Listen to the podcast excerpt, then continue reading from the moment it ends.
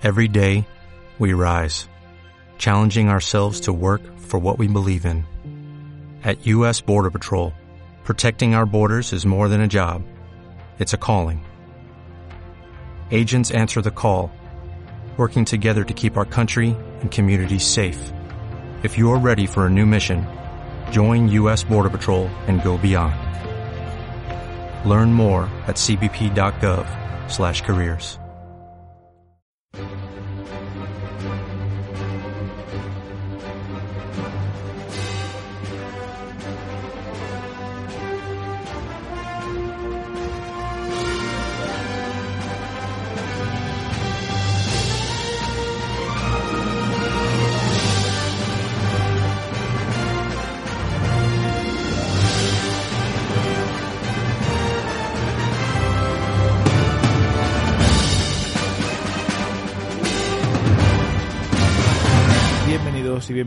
damas y caballeros, a este nuevo programa de Marvel Studios Noticias. Yo soy Chevy.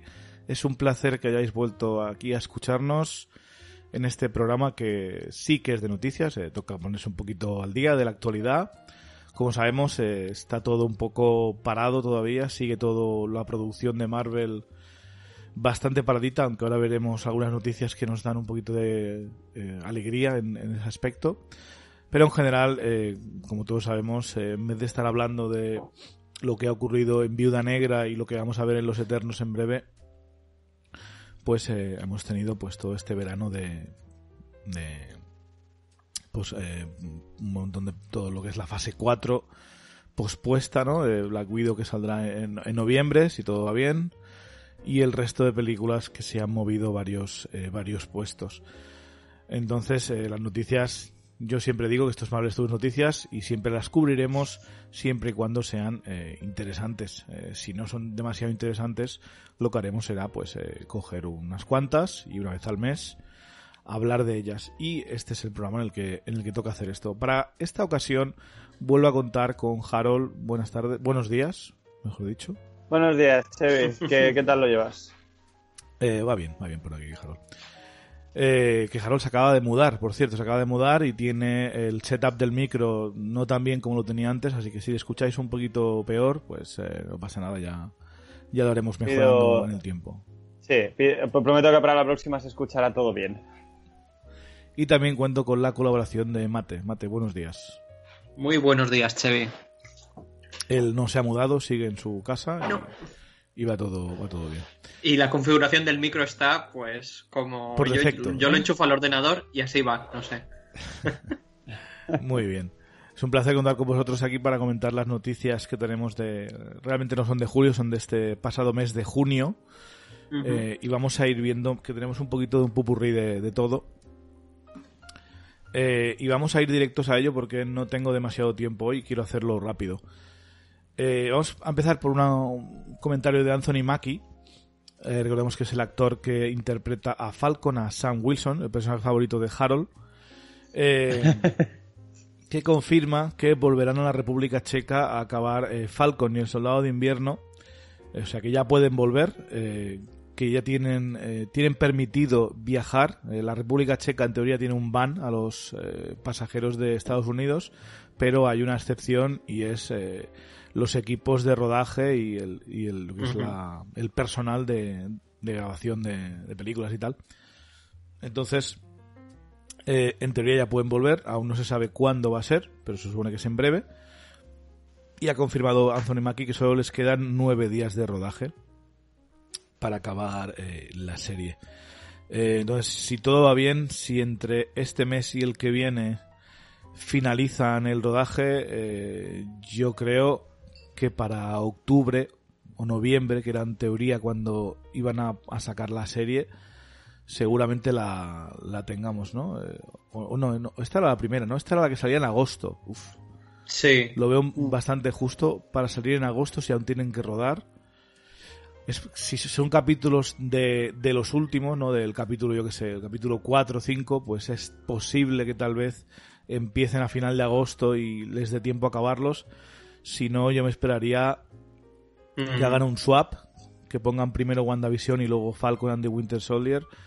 o tal vez hasta final de año no tengamos esta, esta serie. Pues si les quedan nueve Sí. días todavía, había la posibilidad no- de que hubiesen rodado estas escenas en otro sitio, en algún sound, soundstage de, de Los Ángeles, Ujú. pero parece que no. No, nueve días de rodaje pueden, pueden dar para mucho material, o sea que yo también lo veo complicado en agosto. No han dicho nada de cambiar la fecha, ¿no? De momento. Es que técnicamente no tiene fecha, o sea... Ah, vale. pues Dijeron, entonces- dijeron eh, eh, otoño de 2020, pero hubo rumores de que sería en agosto, porque Disney. Plus necesitaba contenido y tal. Ya. Eh, No, en, en agosto es complicado, ¿eh? Teniendo que luego hacer la pospo de, de estos nueve días. Yo lo veo difícil, pero bueno, a lo mejor en septiembre y eso sí que si empiezan a grabar ya en plan la semana que viene o eso. Si no, si está grabado y, y solo tienen que hacer la postpo y eso, es posible que, que pongan los primeros episodios y, y ya está. sí, eso, es- eso hacen. sí. Sí, yo, yo creo que si, que si ruedan de manera más o menos cronológica, que normalmente no se hace en este tipo de producciones, No. pero, pero si lo están haciendo, pues quizás sí que hay posibilidades de verlo para finales de agosto o principios de septiembre. Claro, siendo tampoco, muy positivo. sabemos eh, cuánto tiempo están en la República Checa. Igual están toda la serie allí. Ya, y, y bueno, graban bueno. todas las escenas de, de exteriores eh, al final. Ajá. Es que no lo sabemos. Sí, pero- lo- los planos recursos. De todas maneras, yo, por ejemplo, no sé hasta qué punto habría un cambio con, con WandaVision, porque aunque no es- deben estar muy interrelacionados, al final todo, todo este universo está interrelacionado y por poco que que con algo de WandaVision no creo que vayan a, cambiarle la fecha con esa serie. Sí. Y justamente eh, se ve que hubo un, leak, una filtración de uno de los stunts de WandaVision, uno de los especialistas de estos, estos actores que hacen las escenas de acción y eso, eh, que estaba listado en el episodio 9 de. WandaVision. Claro, nosotros pensábamos que iban a ser seis episodios eh, y Disney ha confirmado que, que era correcto el, el listing este y que este, este Stun, este especialista, sí que participaba en el episodio 9. Eh, lo cual es posible porque si va a ser una especie de sitcom, una, una, una comedia, es posible que los episodios sean de 20 minutos, 22 minutos. Mm. Eh, entonces, eh, 9, 10 episodios lo veo, lo veo probable y sería divertido. Y si está terminada, sí que es posible que esta sea la que empiece en agosto Sí. y nueve episodios pueden dar para, pues, eh, si son 10 episodios, dos meses y medio pueden dar. Y le pueden dar tiempo a, a Falcon y Winter Soldier. Lo que no sabemos es si está terminada de grabar o no, si le falta alguna cosilla. Claro. Tampoco en el, aire eso. Yo creo que está terminada. Sí. A mí, a mí me parece que también, pero bueno, sí que sería un- una buena forma de ganar tiempo, ¿no? Sobre todo, principalmente si no hay las conexiones de las que hablaba Harold, si no hay ninguna, entonces que tiren adelante. Si las hay, entonces tienen que seguir el orden ah, establecido, claro. No, incluso, incluso si les quedase algo por rodar, a ver, que hemos visto nada, 30 segundos de WandaVision, pero da la impresión de ser una serie que, que funciona más, o que han rodado más en, en sound stages, quiero decir que, que se pueden poner en cualquier Sí. parte del mundo a grabar lo que les falte y acabar eh, antes que Falcon and the Winter Soldier, que debe necesitar pues eso de espacios abiertos para las escenas de acción y todo ese rollo. correcto. Eh, luego tenemos a Deadline, este outlet de Hollywood. que en teoría, pues eh, lo que reporta suele ser bien, suele ser información veraz. Que nos dice que Shang-Chi y la leyenda de los Diez Anillos va a continuar su producción a final de este mes, a final de julio, en Australia, eh, donde la pandemia está bastante más controlada que en gran parte del mundo. Eh, que es lo que ya llevamos meses hablando, ¿no? Que, que Shang-Chi no debería tener muchos problemas en continuar producción porque en Oceanía pues está bastante bien, lo han, lo han hecho bastante bien, aunque siga habiendo casos, parece que el virus no quiere terminar de irse, No. pero bueno, al menos sabemos que Shang-Chi eh, podrá continuar la, la producción.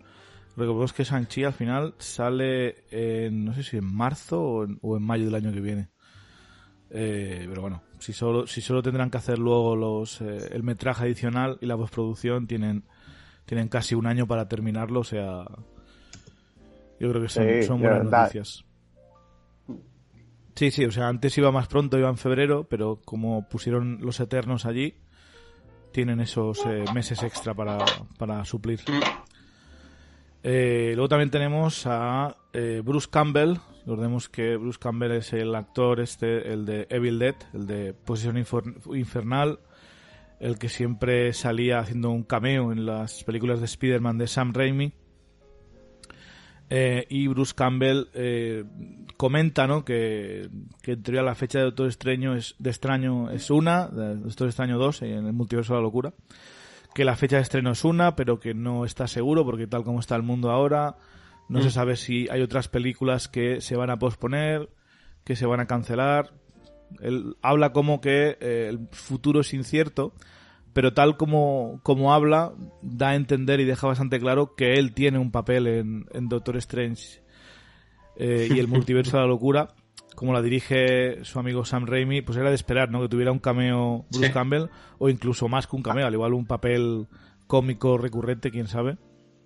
A ver, es que hay, hay tres cosas que tienen todas las películas de Sam Raimi, o casi todas. Hay dos que las tienen todas, que es eh, Bruce Campbell y el coche de, de Sam Raimi de cuando hizo Posesión Infernal, que como recordaremos, por ejemplo, en Spider-Man era el coche del tío Ben.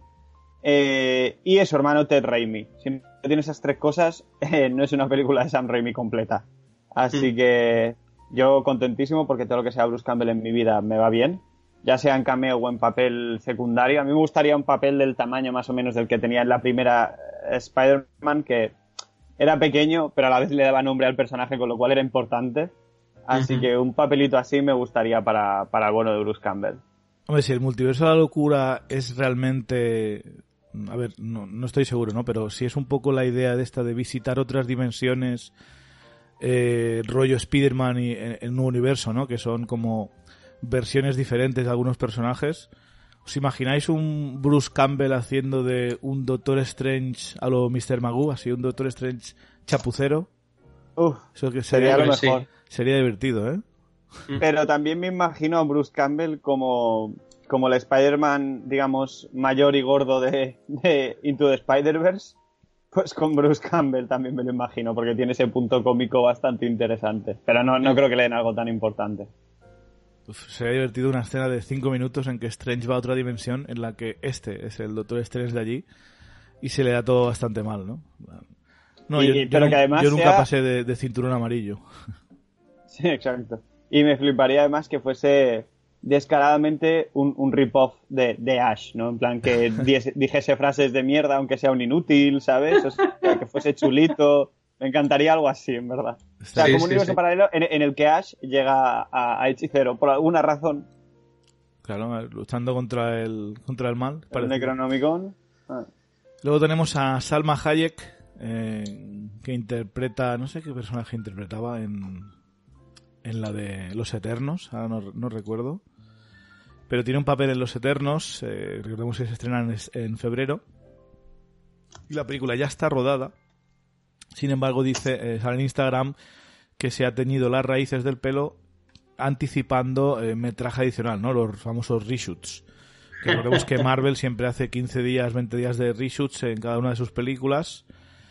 Eh, entonces, no sabemos si tiene más proyectos Salma Hayek, es posible.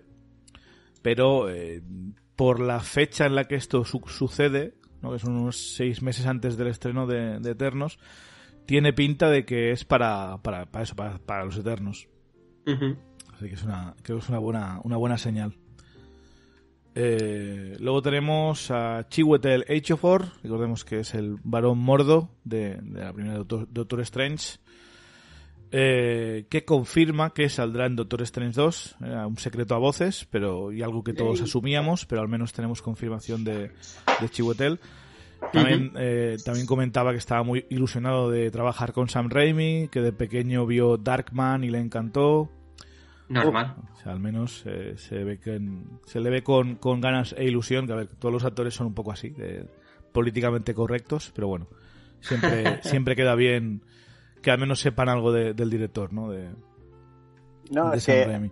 a mí como comentario me flipa porque nos olvidamos muy rápido de, de Darkman y es una película de superhéroes, solo que no es una licencia conocida, se lo sacó el de la manga. Pero no solo ha Ujú. hecho Spider-Man, ha hecho Darkman, que, que- que es una película que se puede defender cualquier día porque está muy bien parida. Yo no lo he visto, por ejemplo. yo- hay, hay más de una. Yo la tengo en Blu-ray. Hay, hay como tres, creo, pero de Sam Raimi creo que solo hay una. Las otras las. Sí, eso es la primera. O es, uno, es uno de los Baldwin, ¿no? ¿O no? ¿Es uno de los? Baldwin. ¿Quién? No, es, es, eh, es, Liam Neeson, me parece, ¿eh? Sí, Liam Neeson es Darkman. Hostia, sí, no lo sabía. Entonces no, sé por qué la, la, confundo. Un poco antes de la lista de Schindler estaba ahí con la cara quemada matando. Sí, Liam Neeson. Tengo aquí el Blu-ray justo delante y es Liam Neeson. Con Frances McDormand, cuidado, ¿eh? La tendré que ver. Música de Danny Elfman. Perfecto. Uf, ya tengo plan para esta tarde. Yo la, la volví a hacer la, eh, la, volví a ver hace poco y está francamente bien. Y tiene, y no lo recordaba, pero se tiene muchas similitudes con las con sus Spider-Man. Entonces, era como un poco un campo de prácticas para, para todo eso. Por eso digo que como, como referencia por parte de Chihuahua, chapó. Al menos a, los que somos fans de San Raimi se nos acaba de ganar. Eh, el papel del varón mordo, sabemos que en los cómics eh, su papel más importante, al menos del principio, es que era pues el hechicero rival de Doctor Strange, ¿no? Y va ganando poder y se alía con Dormammu eh, para derrotar a Strange, ¿no? Como Dormammu eh, no tiene acceso a nuestra dimensión, necesita de alguien. En Doctor Strange la primera tenía a Caecilius, a Max Mikkelsen. Ahora en teoría no tiene a nadie. Pero vamos, yo sería un poco eh, prematuro en la segunda parte volver a ver a, Dormammu.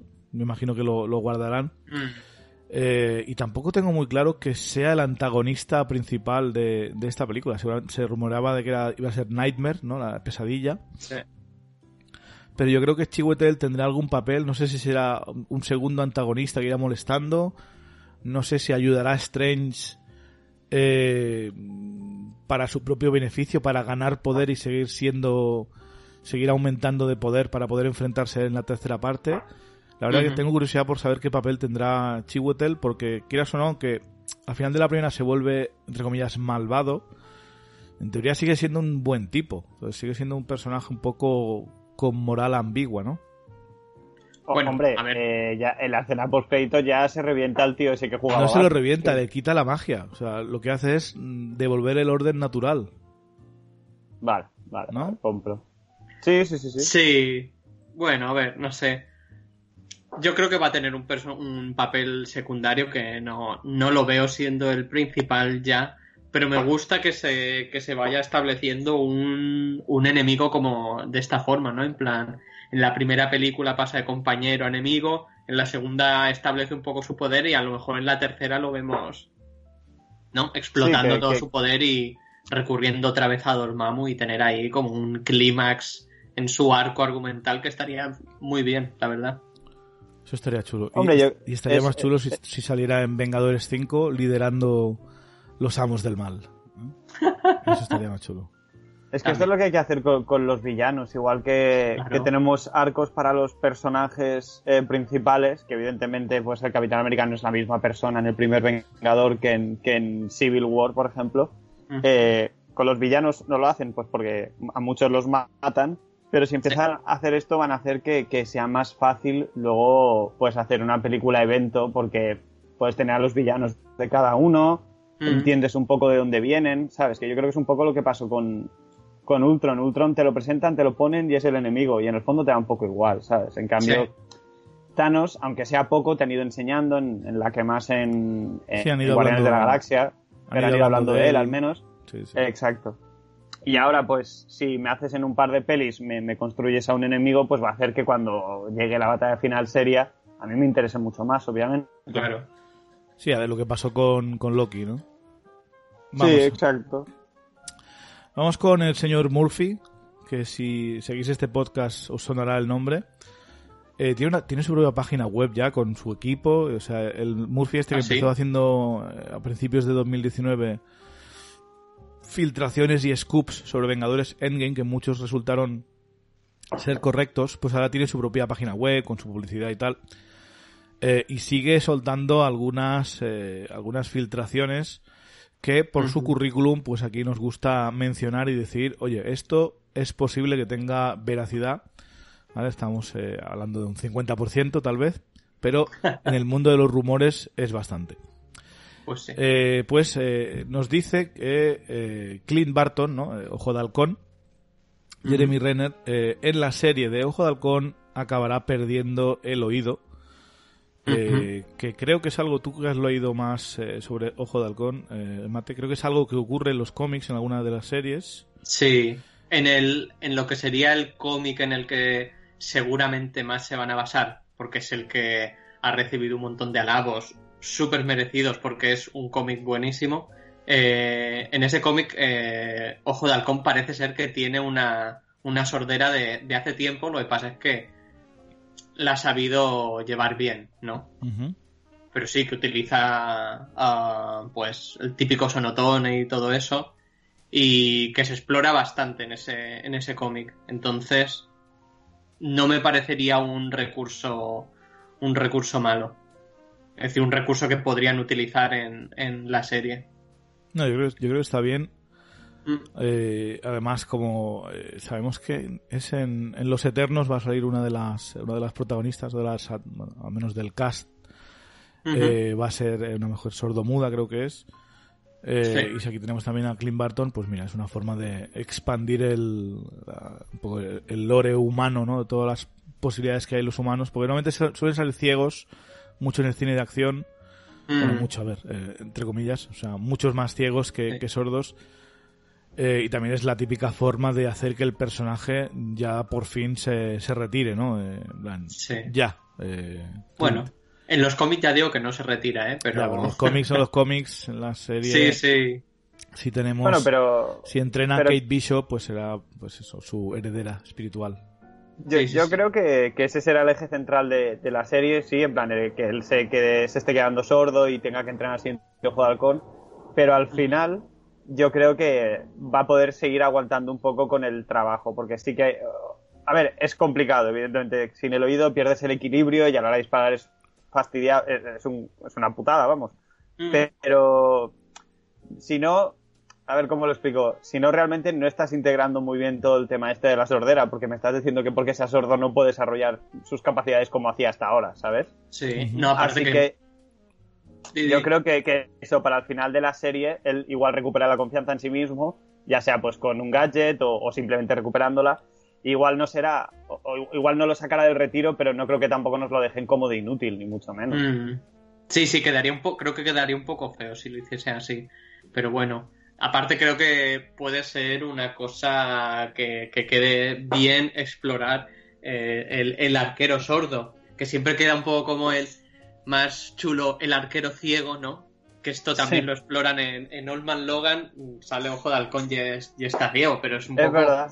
es un tópico, ¿no? Pero so- la sordera creo que se explora menos y que y que queda más, queda mejor y que y sobre todo por ver el uso que hace de- del oído un, un personaje como Ojo de Halcón, que tiene que estar atento a todo lo que le rodea y si pierde el oído, cómo, cómo se las apaña. Pues sí. Eh, Recordemos que todavía no sabemos quién va a hacer de Kate Bishop, que se supone que es la heredera de Ojo de Halcón, y en teoría está que Hailey Steinfeld, que, la que, que salía, la niña que salía en Valor de Ley, la protagonista de, de Bumblebee. Bumblebee. Eh, pero como tiene un acuerdo con Apple, con Apple TV, una serie que tiene por ahí, aún no está claro si la van a coger o no. Tampoco sé cuándo sale esta serie, porque hay un millón de series de Disney Plus, no sabemos exactamente cuándo saldrá Ojo de Halcón, pero bueno, estaremos atentos. Murphy también reporta, y esto nos vamos un poco del MCU, nos vamos al SUMC, o ya no sé, creo que tiene otro nombre ahora, pero bueno, el universo de Sony de Spider-Man, vamos, ¿vale? O sea, nos deshicimos de, de Fox, de los X-Men de Fox, y ahora Sony pues le da por eh, expandir su universo no solo con Spider-Man, sino con Venom, Morbius. Eh, escuché- escuchamos eh, hace el mes pasado la película de Madame Web, que no, no llegábamos a entender muy bien. Eh, es una decisión extraña. Y también había un rumor, y parece que está confirmado, que sí que están trabajando y tiene guionistas y todo. una película de Spider-Woman, ¿no? De, de Jessica Drew. Este personaje a mí sí que me gusta bastante y creo que sí puede salir bastante chulo. Aunque yo no sé si llamaría la película Spider-Woman, porque es un poco... No sé, no, no sé cómo lo van a hacer. Creo que me gustaría que se llamara Jessica Drew y ya está, no sé. Pero, porque, porque se llama Spider-Woman, pero seamos honestos, poco tiene que ver sus poderes con Spider-Man y, su origen y tal. Ya, pero, pero, seamos honestos, nadie va a ir a ver una peli que se llama Jessica Drew y mucha gente va a ir a ver una peli que se llama Spider-Woman. Sí. Sí, imagino, pero no, no, estoy tan seguro yo, ¿eh? No sé. No sé, no sé. Yo creo que yo estoy con Harold ahí, no. Jessica Drew, encima, si no la. Si no lo deja bien claro que es del universo Marvel y eso, que al final es lo que más vende, no sé. Yo no lo tengo claro, ¿eh? Yo la llamaría más Spider-Woman. ¿Y que al menos tiene una peli que se llama Morbius? Sí, pero no es que lo sabes eso, ¿eh? La están haciendo o la han hecho. No sabes si la gente va a ir a ver eso. No, y, que Morbius es un personaje que el que viese la serie de animación de los 90 sabe quién es. Pero eso es un público muy, muy concreto, ¿eh? es una, generación muy específica, no sé. Pero tampoco, tampoco lo ibas a llamar el vampiro que sale en Spider-Man, ¿sabes? O sea, es que esa ya era más difícil. Quiero decir, es que Spider-Woman se, se, presta porque se llama Spider-Woman. Pero, pero es que con Morbius ya me dirás cómo lo llamas. Vampire Man. Vampire Mambat, bueno. Eh... Mambat, eso, eso es una flagrante violación de los copyrights de DC, ¿eh? no, creo que existe el Mambat en DC además, ¿eh? En DC, en DC, en DC, existe, sí, por eso te digo que, que, sería una flagrante violación del copyright. Sí, sí. Eh, pues bueno, reporta que estos dos proyectos eh, son separados, ¿vale? Que no están unidos, pero sí que acabarán combinándose de alguna manera. Eh, es lo que reporta el señor Murphy. Como sabemos, Madame Web, mm, cero. Que ver, tampoco voy a decir cero interés porque la, voy a ver, pero bastante bajo interés. Eh, Spider-Woman, bastante, bastante interés tengo en ella, aunque preferiría que la hiciera Marvel Studios, por supuesto. Eso es lo que iba a decir yo. Porque es un personaje demasiado importante como para que se quede en el universo de Sony. Sí, además está muy ligado a, a, Hydra y a otros personajes de, lo que es el universo principal Marvel, ¿no? No está tan mm. atado a Spider-Man. Realmente creo que solo tienen los derechos de Spider-Woman porque se llama Spider-Woman, porque no, es, no es una Spider-Friend, no es, no sé. no, no, no, que va. Seguramente cuando firmaron el acuerdo dijeron, nos quedamos a Spider-Man, sus amigos y a, y a todos los que tengan Spider algo, ¿no? Mm. Sí. Luego tenemos otro rumor, este sin fundamento, ¿vale? O sea, 0%, 0 de credibilidad, pero lo he visto surgir en, varias, eh, en varios sitios. Pero como me, ha parecido curioso, eh, lo, lo, pongo al frente. Y es que eh, Marvel Studios se estaría planteando meter a Firestar, ¿no? a Estrella de Fuego, en el MCU. Firestar es un personaje que salió en la serie de dibujos de Spider-Man y sus increíbles amigos una serie creo que es de finales de los 80, ¿es esa serie? ¿O de, por ahí? De los 80 es.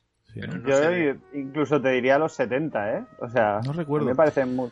Pero básicamente ese Spider-Man, eh, en lo que es el, el opening, salía eh, con esta chica, con Estrella de Fuego, y, y con Iceman, ¿no? Con el hombre de hielo, que es un X-Men.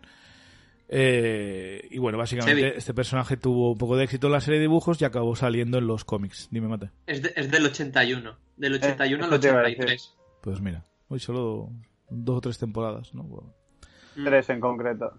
24 eh, episodios. Este personaje, sin embargo, sí que está. Los derechos los tiene Marvel, no son de Spider-Man. Entonces, podría salir en el MCU. hombre, a ver, bienvenida sea, ¿no? Otra, chica, poderes de fuego, vuela, puede estar bien. El traje bastante, traje bastante ochentero. no recuerdo si cuando salió en. Esta fue Vengadora y todo, o sea que.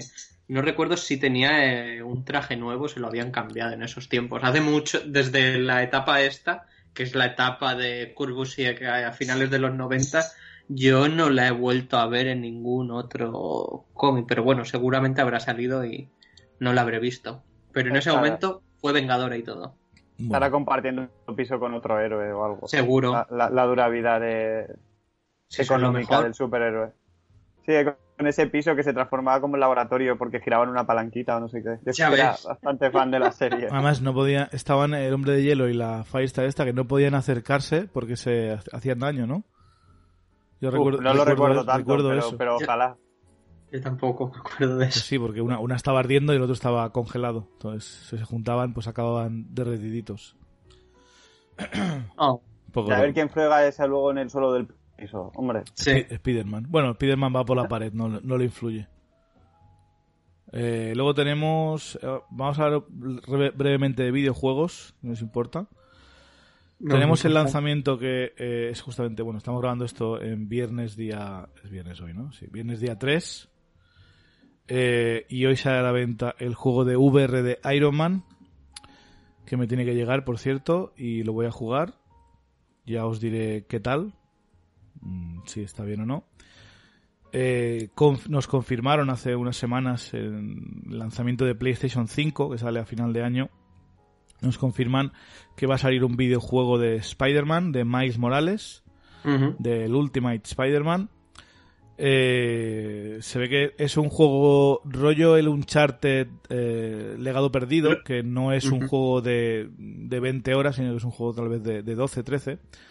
Y saldrá a un precio de 40 euros, ¿no? de 40 dólares creo que es en Estados Unidos. Eh, pues imagino que han tenido mucho menos tiempo de desarrollo, han tenido dos años solo, no han tenido tres como el Spider-Man normal. Pero bueno, me gusta bastante esta idea de, de que salga el PlayStation 5 y tengamos ya un exclusivo de, de Marvel Mm. y que metan a Miles Morales al frente de un poco de la cultura popular, ¿no?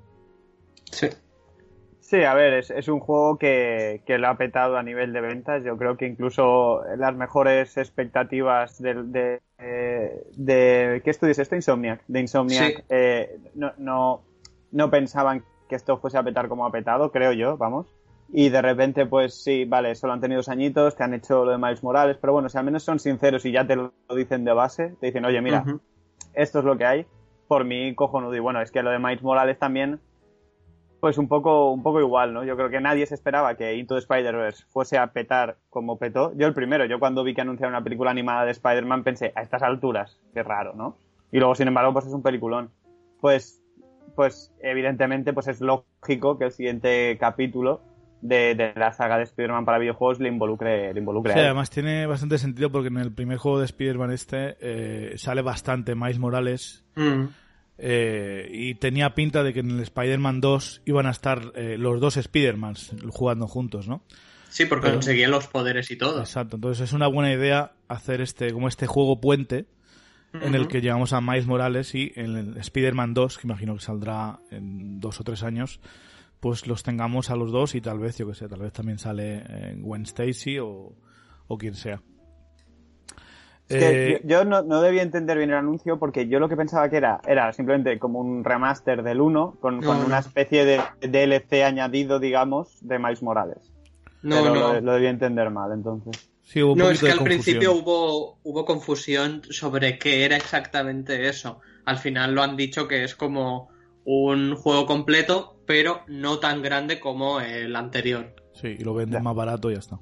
Ujú. Eh, y luego también vimos este mes pasado, para los que estén interesados, eh, más trailers y, gameplay del juego de los Vengadores hecho por Crystal Dynamics y distribuido por Square Enix, que sale en septiembre, donde tenemos pues a, a Thor, a Hulk, a Iron Man, etcétera, eh, que no tiene demasiada buena pinta, la verdad. Parece un juego bastante, entre comillas, random, ¿no? Eh, si no si no fuera porque salen los Vengadores, seguramente nadie le prestaría mucha atención.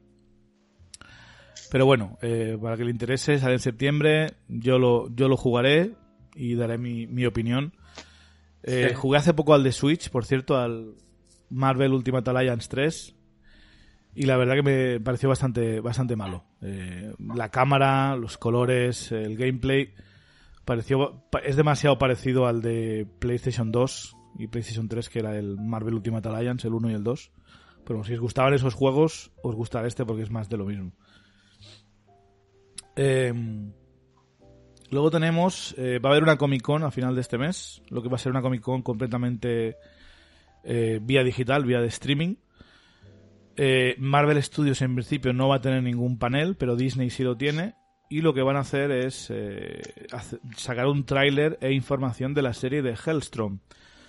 Recordemos que es el último proyecto de Marvel Televisión, el último, el último personaje Marvel que va a tener una serie fuera del MCU. Eh, además, lo curioso es que no sale la pala- en el- lo que es la- las imágenes promocionales. De momento no sale Marvel en ningún lado. Cuando lo habitual era poner abajo o arriba el logo de Marvel, aunque sean pequeño.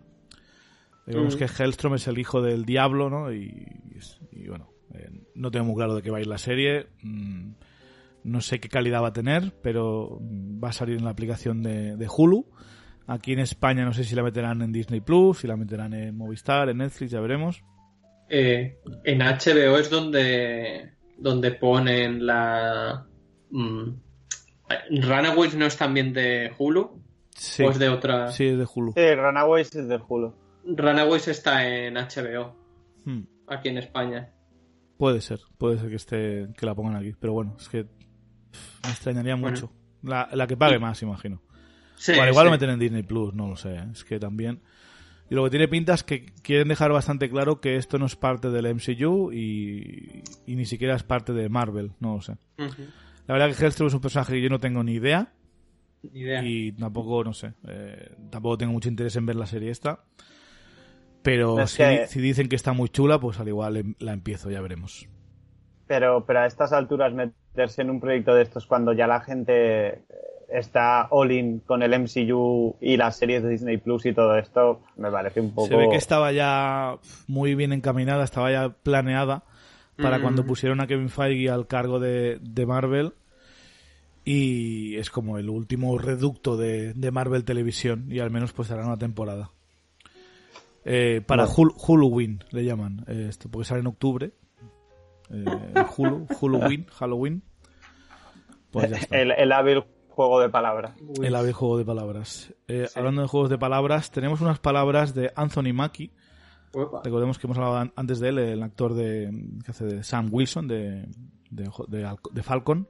Del personaje preferido de Harold. El Se perso- puede quedar personaje así para siempre. favorito de Harold. Sí, sí, sí, sí, sí. Mm. Eh, y, y básicamente eh, le preguntaron un poco como todo el tema este que está viendo ahora de Black Lives Matter, ¿no? De- todo el tema de, del racismo y eso, pues eh, le preguntaron que qué tal trabajando con Marvel y en las producciones y tal.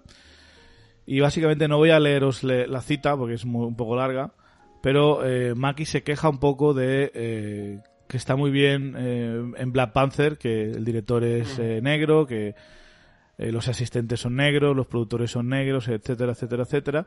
Pero en siete películas que él ha trabajado, eh, en todas las que él ha trabajado, todo el mundo era blanco, ¿no? Eh, o sea, él era negro, pero los asistentes, los productores, los directores, o los de catering, los de vestuario, todo el mundo era blanco. Eh, entonces que eso parece todavía más racista desde su punto de vista. O sea, que, que solo metas a, a negros cuando la película va de negros, pues eh, queda un poco bastante mal. Sabemos que hay racismo en el mundo, es evidente. Sabemos que hay racismo eh, en las sociedades occidentales y desde luego hay racismo en, en Hollywood, por supuesto. Eh, entonces, yo no creo que Anthony Mackie esté diciendo nada, nada que sea mentira. Eh, No, Anthony termina diciendo que lo que hay que hacer es contratar a la mejor persona para hacer el trabajo, eso es lo más importante. Eh, pero sí que es verdad que es muy curioso, ¿no? Que no haya ninguno, que no haya prácticamente ninguno de color eh, en estas películas. Uno de los productores de, de Infinity War y Endgame es Trin Tran, que es eh, de origen asia- asiático-americano, pero la mayoría son, son blancos, salvo cuando Mm. te vas a Black Panther. Entonces Sí, es un algo- poco por, por marcar la casilla, ¿no? En plan, bueno, aquí tenemos la película negra, pero lo Es suyo que- sería que en todas hubiese hubiese gente de todo tipo, ¿no? Igual que una mujer dirija una película que no sea la peli de la superheroína, que eso Marvel ya lo hace al menos, pero Pero ha costado. que hasta ahora parecía que era lo que decían, en plan, no, no, Capitana Marvel o Wonder Woman, si nos vamos a decir, solo la puede dirigir una mujer y las otras parece ser que no, que ahí tiene que ser siempre un hombre blanco. A mí esto me parece que es como eso, poner una capa de pintura para cubrir un poco las vergüenzas y, y poco más. Sí, sí. Es, Lo que es hacer el, el, el stand publicitario de, oye, Exacto. estamos involucrados. Sí, bueno, estamos Eh. involucrados para, para Black Panther, pero luego igual se nos olvida. ¿sabes? Sí, tal cual. Que, que al final es, es... A ver, yo me lleno la boca sobre lo, lo idiota que me parece Anthony Mackie porque es que no le aguanto en las entrevistas, pero pero por una vez voy a estar de acuerdo con él y, y sobre todo viniendo de él que es una persona negra que diga, oye, lo que hay que hacer es dar igualdad de oportunidades, pero fichar al mejor en cada campo, me parece bastante, bastante importante, ¿no? Porque, y no por desviarnos un poco del tema y tal, pero por ejemplo, ahora esto de que ha habido gente que dobla a gente de color en series de animación y lo ha dejado, a ver, no sé, yo entiendo que si tienes que crear un personaje de color a partir de ahora coges a un doblador de color o, asiático o lo que sea, pero a la vez me parece como racista en el sentido de decir, ¿qué, qué pasa? ¿Que los negros o los asiáticos tienen un timbre de voz específico? Eh, ¿El que doble a Son Goku tiene que ser del planeta Vegeta? O, normalmente ¿cómo va esto, normalmente es porque todos son blancos los dobladores y cuando hay Claro. algún personaje negro o asiático dicen, bueno, para este sí que vamos a coger un negro, ¿no? No, no, claro. Y, y- en ese aspecto, es pues, por- por tema de igualdad de oportunidades o de integración y todo eso, yo entiendo que a partir de ahora, pues cuando se haga casting de ese tipo, sí que se tenga un poco más en cuenta. Pero de ahí a personajes que igual ya llevan años con el mismo doblador y que lo tengan que cambiar un poco por este bienquedismo, igual que eso, igual de repente. A ver, no porque era una de las partes fuertes de la película, pero a lo mejor había un diseño de un diseñador de producción o de moda que era mejor para Black Panther, ¿sabes? Pero no era negro. No, no creo porque es de las partes que más me gustan de la película, pero por poneros un ejemplo, ¿no? Sí, sí. Que igual lo que hay que hacer es normalizarlo en el sentido de que una peli de blancos la pueda dirigir un negro sin ningún tipo de problemas y, y lo que sí dar pues igualdad de oportunidades a todo el mundo, que no se descarte a nadie por su color tampoco. También Sí, pero es como todo, ¿no? Es que es- lleva, lleva mucho tiempo esto, o sea, es, es, el, es que problema. es- esto es, es que es muy complejo también porque... Pero hay que eh, decirlo, hay que decirlo porque si no hay mucha gente que no, no se da cuenta. Es algo que si no, Sí, sí. no No, claro. Pero, pero, o sea, cuando me refiero a que es complejo, es que tendría, tendríamos que ver, por ejemplo, el porcentaje de, de gente de la industria que hay negra en Los Ángeles directamente, ¿no? Porque a lo mejor también hay menos porque hay menos en ese sector. No sé si me explico. Eh, es, es, es complejo el tema. Sí, pero es de, complejo y de- es de complicado. menos a que no haya nadie de color en, en siete No, no, películas Marvel, Claro, claro, claro. solo pero los que están que delante de la cámara, es que No, no, llama la y- y atención. por- Y, y por eso yo ya te digo, yo estoy de acuerdo con Anthony Mackie que lo que hay que hacer es normalizarlo de verdad, no hacerlo un stunt publicitario. Pero que, eh, que en general es un, es un problema, porque es un problema, que tiene 10 millones de capas y que es bastante, bastante complicado.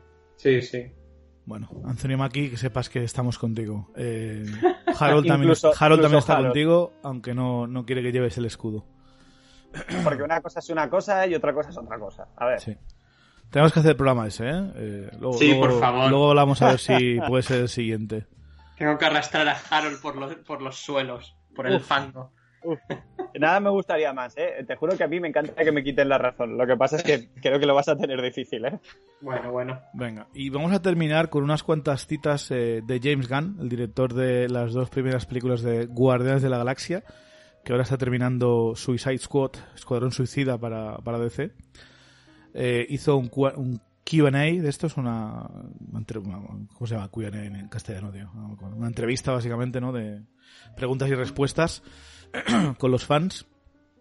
Y le preguntaron qué línea de diálogo ¿no? le había hecho quitar eh, Marvel en alguna de sus películas. Eh, y a ver, James Gunn, pues imagino que años de director ya se imaginaba qué cosas no podía poner, pero sí que hubo una de ellas que, que su intención era ponerla en el guion y que hacía bastante gracia y que Disney le dijo eh, esto mejor quítalo que queda bastante bastante hardcore y es en el momento en el que en la primera no o qué cosa segunda no recuerdo cuál es creo que es en la, en la primera. Eh, Peter Quill le dice a Drax que viene eh, de un planeta de forajidos no de Billy, eh, el niño Bonnie and Clyde John Stamos y Drax le dice eh, suena un planeta que me gustaría visitar y, y Quill le dice bien y aquí termina la- el diálogo, ¿no? Y queda pues como un momento eh, chulo de los dos personajes, de que Drax se- tiene simpatía por Quill y tal. Pero se ve que en la versión original de la película, eh, Drax termina la conversación diciendo eh, y matando mucha gente ahí, ¿no? En plan, suena, suena un planeta que me gustaría visitar y matar mucha gente. Mm. Entonces esa escena, esa cita de y matar mucha gente allí, and kill many people, pe- people there, eh, la querían, la acabaron quitando. Entonces me pareció curioso que solo, solo hubo esta... La verdad que es bastante gracioso la cita, ¿eh? O sea, Mm. Yo, lo- Sí, a yo ver, lo hubiese, yo- yo lo hubiese dejado. Yo aplaudo a James Gunn por haberlo intentado, pero obviamente no Disney o Marvel no quiere que su héroe se, se- se vea representado, por, uno de sus héroes se vea representado por ese tipo de frases. No. Bueno, O sea, Sí, tal vez que a ahora mí la me hace gracia, decir, ¿eh? Y además más, pero... me, me hubiese parecido el chiste más, o la frase más James Gunn de toda la película, realmente. mm, Pero a la vez yo entiendo que, que para una película de estas de franquicia y tal, pues como que... Hombre, Imagínate chiste, que salen todos chiste de, los la, de la luz negra y el cuadro de Jason Pollock. Sí, pero, pero ahí ya ya es tienes, ahí ya, hardcore. ya juegas a, a que la gente sepa quién es Ja- Jackson Pollock, que igual eh, hay muchos niños que van a ver la peli que no saben quién es Jackson Pollock, Pero, ¿sabes? pero, Mm. pero a ver, pero tienen Google, tampoco es el fin del mundo. ¿eh? Ya. No es lo típico de, mamá, ¿qué significa eso? O sea, lo buscan y ya está. Eh, durante este QA, eh, James Gunn dijo que si alguna vez le ofrecía a Marvel dirigir una película de Vengadores, que él lo iba a rechazar, porque él no quiere dirigir ninguna película de Vengadores. Eh, él siempre ha dicho que no le gusta ni tampoco dirigir Star Wars ni nada porque no son no es sus no es sus películas, no son sus personajes y no, no se sentiría bien, ¿no? Eh, tocando algo que no ha creado él. Eh, a ver, que técnicamente Guardianes no lo ha creado él, pero a ver, eh, seamos honestos, esta versión de las Guardianes es, es James Gunn. O sea, él es suya. Ha cogido la idea de los cómics, pero los ha hecho bastante a su manera.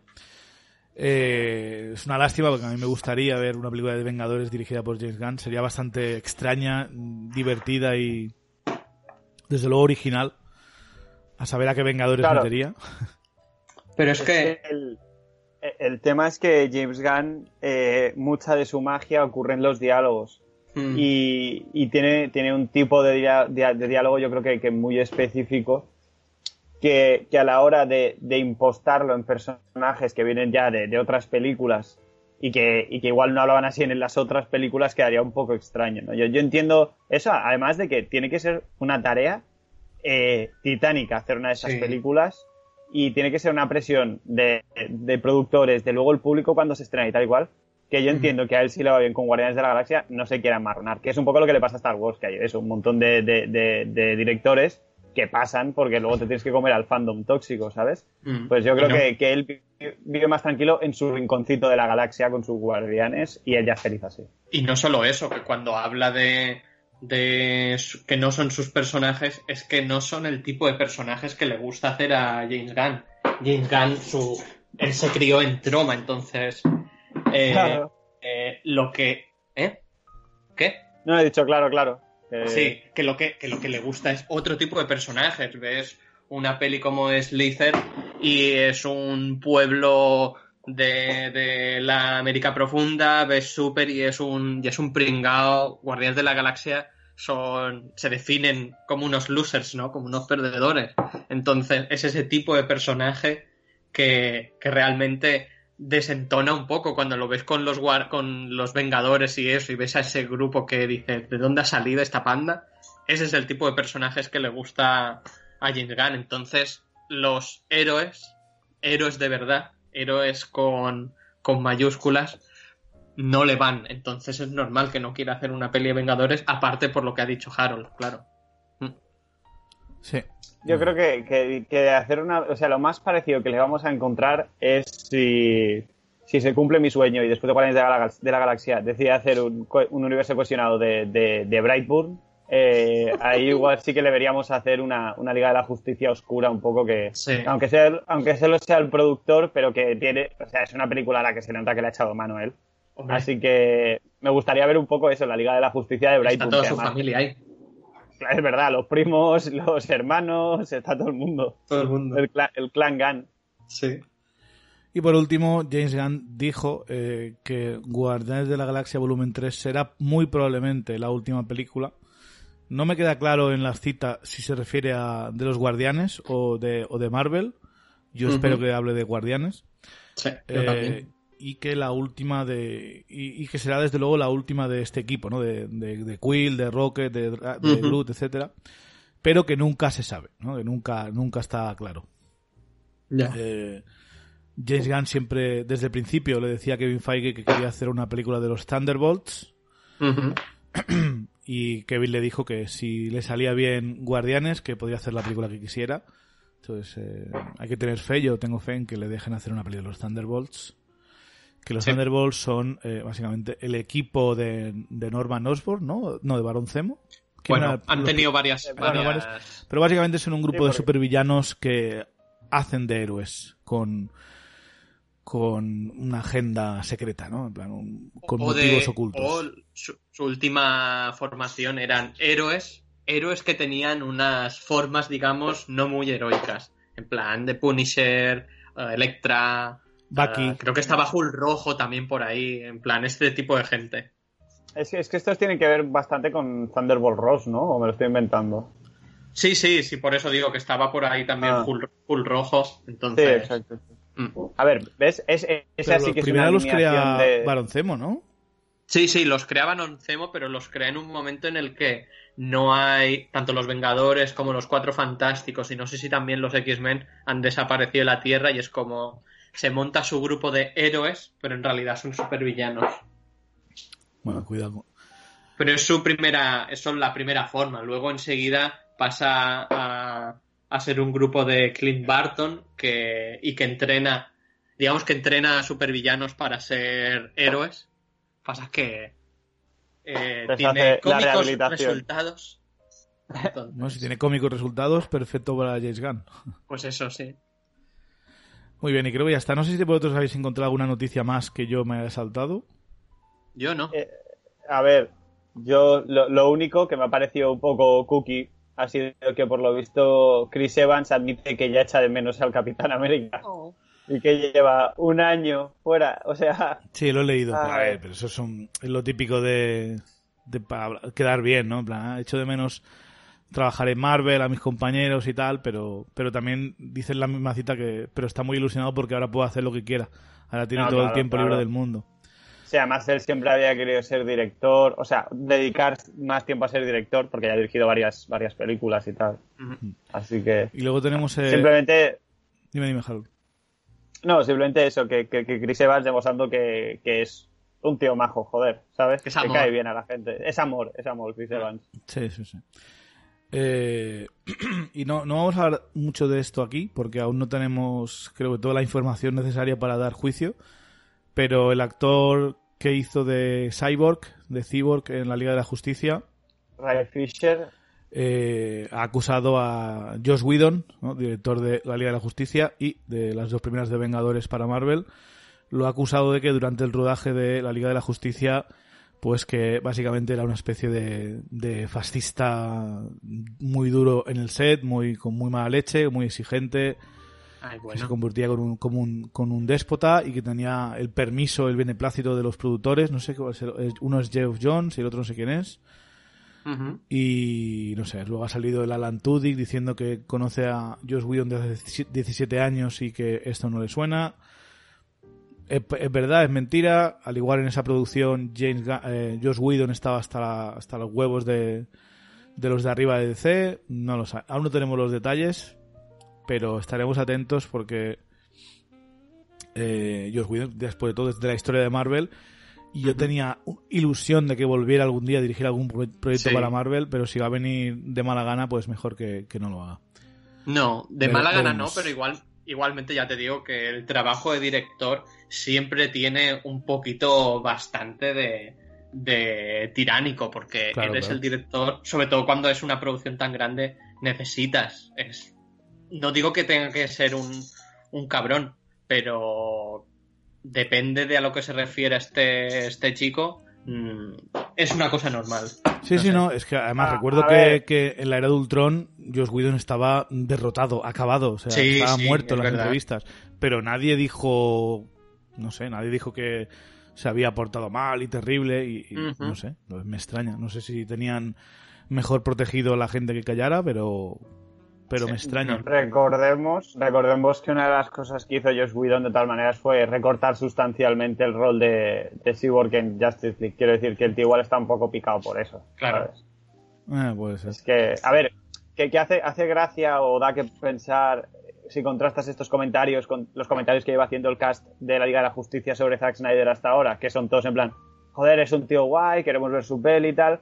Claro, ahí el contraste es un poco extraño y me gustaría saber eh, cómo, cómo va a afectar esto a la posición de Ray Fisher dentro del, del, del universo de DC, porque que se vaya a hacer un Snyder Cut no quiere decir que fuesen a seguir con esa idea, que en principio esa parte del universo ya estaba cerrada. Pero sí que sí que plantea cosas, ¿no? Que igual sí que si lo peta quizás sí, pero haciendo estas cosas el tío lo que consigue es que aunque el, el Snyder Cut sea perfecto, los de la Warner digan, oye, yo paso de este pavo, ¿sabes? Sí. Así que no, es que no entiendo muy bien por qué ha hecho estas declaraciones y, y más ahora cuando por primera vez en mucho tiempo hay una ligera esperanza de que su papel pueda llegar a algo más, ¿sabes? Un poco, un poco estúpido. Al igual por el, por mí, movimiento este, ¿no? De, de Black Lives Matter, pues al igual piensa Claro. que, que más gente hablará en contra de Joss Whedon y le darán la razón, no lo sé. Lo, lo veremos en los próximos días. Sí, sí. Hombre, de, de, de Joss Whedon lo que sí que se ha dicho ya en alguna ocasión es que era un, es un pelín machista y cosas del palo, Sí, pero sí. de racismo aún no se había metido por ahí, la. No, o, o lo que, sobre todo de lo que se queja Esther de, de ser un poco déspota, ¿no? De comportarse un Sí. poco. mm, eso tampoco se ha dicho, se ha comentado nunca, que podría ser perfectamente. Pero también ya te digo que hay diferentes niveles. Digamos, estaría el nivel déspota de David Fincher, que te hace repetir 50 veces una escena hasta que te vuelves loco y, y, y él no se cansa, es en plan, no, no, esto se repite hasta que esté como a mí me gustaría que estuviese, o en plan, yo qué sé, Tarantino haciendo que, que Uma Thurman se estrelle con, con el coche y la tenga ahí herida, la pobre, ¿no? Hay ver, diferentes es- grados de comportarse como un gilipollas, ¿no? Para, algunos, accidente, para algunos es arte, ¿eh? para otros es Ya, bueno, despotismo. pero bueno. Ya, ya, ya. Sí, a ver. eh, o, o Stanley Kubrick eh, Sí. en El Resplandor que tenía la Shirley Duval, jodidísima, tío. Entre él y, y Jack Nicholson la tenían a la pobre. Uf, al, al Sí. borde de, de un ataque de, de ansiedad. Sí, sí. También está eh, el tema, vamos a acabar con esto si queréis. Pero Sí. acordáis de, de Josh Trank, ¿no? Director de Chronicle y Eh, por director de, mm, de Fanfostic, ¿no? De la, la última de los Cuatro Fantásticos. Eh, recordemos que este hombre, en el estreno de los Cuatro Fantásticos, eh, cuando toda la crítica ponía a parir a la peli, y con razón, eh, él sacó un tuit diciendo, "Mm, yo tenía hecho una película que os iba a encantar a todos y os iba a dejar flipados, pero no la vais, Sí. pero no la vais a ver nunca. Eh, y evidentemente, pues, eh, lo, lo hundieron. Sí. Y ahora ha estrenado hace poco la película esta de con Tom Hardy de Capone, ¿no? De, no sé cómo se llama Ujú. la película. Capone, algo se llama. Capone, Capone, que además se llama Capone. Y, Sí, sí, sí, y se ve que está teniendo, la cabeza se ve que, que mucha gente le, le le escribía por Twitter diciendo que la peli es una mierda, que es un pringado, que es un pretencioso, y se puso a discutir con trolls. Se puso a discutir con trolls diciendo, sigo siendo el, el director más joven con una con una película con récord de taquilla. Se, se acabó, se po- ponía a pelear con ellos y acabó eh, yéndose otra vez de Twitter. Uf, O sea, parece que este pobre hombre no aprende, ¿eh? don't fit the trolls, tío. Pero es que ¿para qué te metes también? O Eso. sea, que digan lo que quieran, ¿sabes? Y que también por otra parte es verdad que no he escuchado ni una cosa, la cosa buena de Capone. Plantéate si está todo el mundo equivocado o estás tú, ¿sabes? Sí, pero, Pero claro, yo- hasta no- ahora pensaba que Cuatro Fantásticos había sido más culpa de Fox que de Josh Trank, pero mm, es que después de ver, de ver cómo se comporta a veces este, este señor, me empieza a creer cada vez más las historias estas de que destrozaba, destrozaba su habitación y hacía perder el tiempo a la, al equipo. No sé. Hombre, Puede ser. sí, o sea, Una pena porque Chronicle me gusta, me gusta mucho. Mm. Sí, pero, pero cada vez tengo más claro que, que fue una especie de milagro Chronicle, se alinearon los planetas, me refiero, porque, a ver, no he visto Capone, pero es que tampoco tengo muchas ganas, la verdad. No, no, el, O sea, no... el tiempo es oro, o sea. Sí, exacto. Hay mucho producto para ver como para ver películas que ya sé que igual son reguleras. O que no me llaman, más bien. Porque ya no es que la crítica sea mala, es que no me llama. Pues nada, yo creo que lo podemos dejar, las noticias de, de este mes de, de junio, este pasado mes de junio. Si, por supuesto, si hay algo muy impactante o novedoso o interesante, haremos un programa dedicado a ello. Eh, pero en principio dejaremos pasar unas semanas, que se acumulen unas cuantas noticias y volveremos a hablar de ello. Eh, Harold, muchas gracias por participar. Nada, hombre, a, ti por invitarme como, como, como siempre. Eh, Mate, como siempre, un placer. Un placer, Chevy. Hasta la próxima. Y a ustedes, damas y caballeros, recordarles que pueden contactar con nosotros a través de email en marvelstudiosnoticias.gmail.com, en el canal de mensajes de iBox, que nos podéis dejar un like si queréis allí. Eh, también nos podéis dejar una, una review si queréis en, en, iTunes, que también nos ayuda a que nos vean por ahí, donde nos podéis escuchar, en iTunes, en iBox, en Spotify. También podéis contactar con nosotros por Twitter, en arroba Marvel Studios NS. No escribimos mucho por ahí, pero sí que os escuchamos y os leemos, así que adelante. También en Instagram, en arroba Marvel Studios Noticias. Eh, y ha sido un placer que nos escuchéis. Yo soy Chevy y os veremos en la próxima. Un saludo.